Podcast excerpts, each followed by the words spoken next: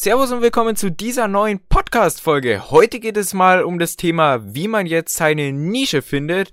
Und ja, darum dreht sich diese gesamte heutige Folge. Dann würde ich sagen, let's go.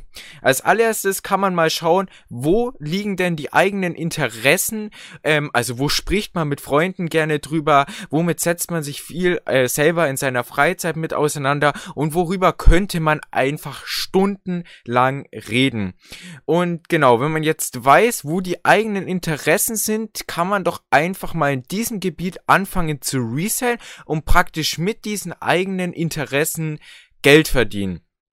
Denn wenn man jetzt mit dem Reselling in einem Bereich anfängt, wo man ja Spaß mit hat, wo man sich für interessiert, dann fällt es einem viel leichter in diesem ganzen Reselling-Game klarzukommen, denn man muss ja bedenken, wenn man jetzt neu einsteigt, muss man ja auch noch von Anfang an diesen Reselling-Skill erlernen. Heißt, wie funktioniert das Ganze mit eBay, wie funktioniert es mit dem Versand, wie verhandelt man gut und alles drum und dran, was sich halt mit dem Re Reselling beschäftigt. Also man muss halt allgemein diesen Skill, weil Reselling ist ja ein Skill, diesen Skill auch noch erlernen. Und da tut man sich einfach viel leichter, wenn man das Ganze jetzt mit einem Gebiet erlernt, wo man sich für interessiert. Also schaut mal, wofür interessiert ihr euch und dann schaut euch, welche Nische lässt sich damit verknüpfen und was könntet ihr da resellen. Generell gilt, man kann alles resellen, wenn der Einkaufspreis stimmt. Man muss jetzt einfach nur schauen, wo hat man äh, Connections und wo kann man das Zeug günstig herbekommen. Aber generell ist der Grundsatz, man kann alles resellen,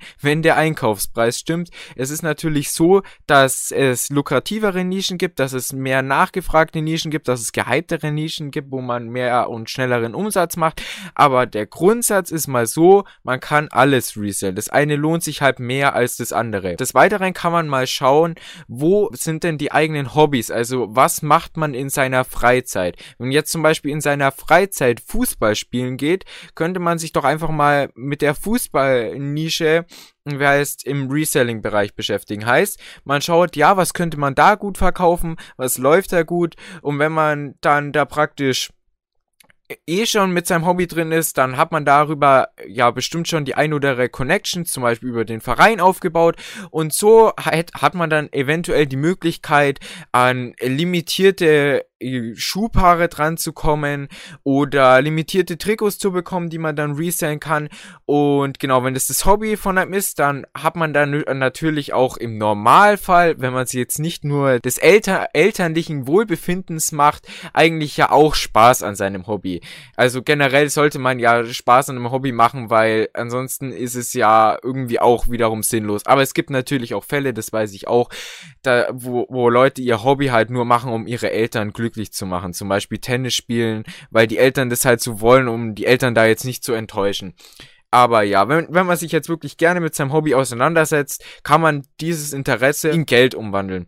Dann des Weiteren kann man noch schauen, wo liegen denn die eigenen Stärken. Dafür kann man einfach mal selber eine Stärkenliste erstellen und wie heißt einfach runterschreiben, was einem einfällt, was man gut kann und sich auch mit äh, Verwandten oder Bekannten darüber austauschen, was die denken, was man gut kann. Wenn die jetzt zum Beispiel sagen, hey, du bist doch der, der sich top mit Lego auskennt, dann wär's doch mal, wie heißt interessant, sich da mit der, wie heißt, ja, Lego-Nische auseinanderzusetzen. Oder wenn, wenn die sagen, ja, du bist der, der sich, äh, oder du kennst dich gut mit Bikes aus, dann könnte man sich doch auch mal, wie heißt, in der Bike-Nische umschauen und da mal mit dem Reselling reinstarten. Da man, wie heißt, da ja auch schon Stärken hat, sich damit dann äh, auskennt und dann fällt es einem halt nochmal viel leichter, da äh, zu, reinzusteigen. Auch bei mir war es so, ich habe am Anfang geguckt, okay, wo sind meine Stärken?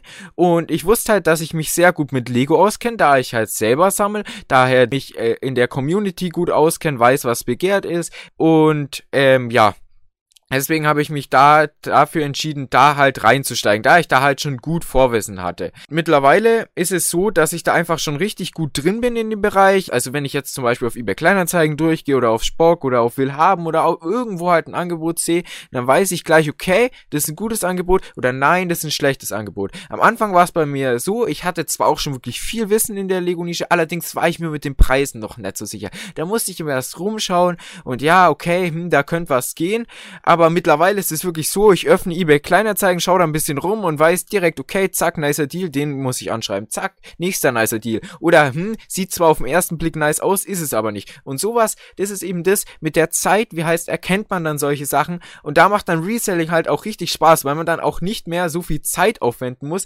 da man halt diesen Skill auch schon erlernt hat und dann praktisch, ja, die richtig ja, nebenbei halt ähm, am Tag sich zum Beispiel eine halbe Stunde, Stunde Zeit nimmt und da rumschaut und dann halt gute Angebote findet. Natürlich am Anfang habe ich auch vier Stunden aufgewendet, nach Angeboten ge äh, gesucht oder Preise verglichen und ach, was weiß ich, wie viel Zeit ich da zum Fenster rausgeworfen habe. Aber wie heißt es, hat sich halt alles gelohnt, weil mittlerweile geht es halt alles flotti Karotti. Ich kenne mich mit den Preisen aus und ich habe diesen Skill praktisch schon gut erlernt. Natürlich, wie heißt, äh, bin ich jetzt kein Master im Reselling oder kein God of Reselling, aber ich habe, wie heißt, den Reselling-Skill, äh, wie heißt, schon zu einem guten Punkt erlernt und erlerne ihn natürlich immer noch ähm, kontinuierlich. Also ich baue mein Reselling-Wissen natürlich auch noch weiter aus und bild mich da weiter. Und ja, genau. Was man noch machen kann, ist, man schaut, womit möchte man sich noch auseinandersetzen. Zum Beispiel bei mir ist es so, ich möchte mich noch in der Zukunft mit der Sneaker-Nische auseinandersetzen. Und deswegen eigne ich mir äh, dafür schon Wissen an und äh, baue mir da halt schon Connections auf, schaue, was für äh, Sneaker-Typen lassen sich gut resellen und eigne mir da praktisch schon Wissen an, damit ich dann direkt lukrativ in die Nische reinsteigen kann.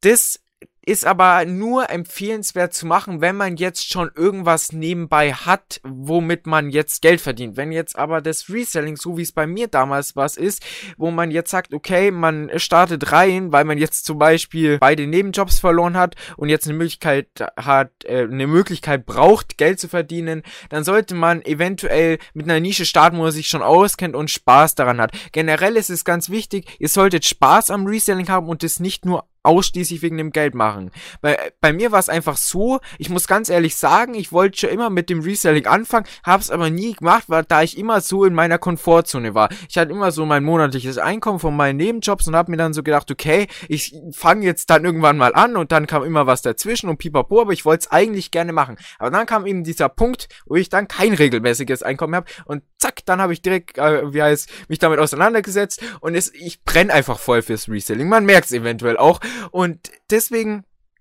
habe ich ja, bin ich dann direkt mit einer Nische, hab, bin ich halt direkt in die Nische eingestiegen, wo ich mich gut auskenne, wo ich halt am Anfang auch schon gut Geld rausholen äh, konnte. Ja, wenn es jetzt der Fall ist, dass man jetzt mit dem Resellen anfängt und nur nicht so auf das Geld angewiesen ist, das da rausspringt, dann kann man auch einfach mal sagen, okay, man schaut jetzt, mit was möchte man sich noch auseinandersetzen, bei mir halt Sneaker, und lernt sich dazu Wissen an und steigt dann in der Nische, äh, wie heißt ein. Es war es jetzt hier mal mit dieser kleinen, kurzen, zusammengefassten Podcast-Folge. Ich hoffe, sie hat euch gefallen. Wenn ja, schreibt mir doch mal gerne Feedback auf Instagram, da würde ich mich sehr drüber freuen. Unterstrich max.l03 heiße ich da.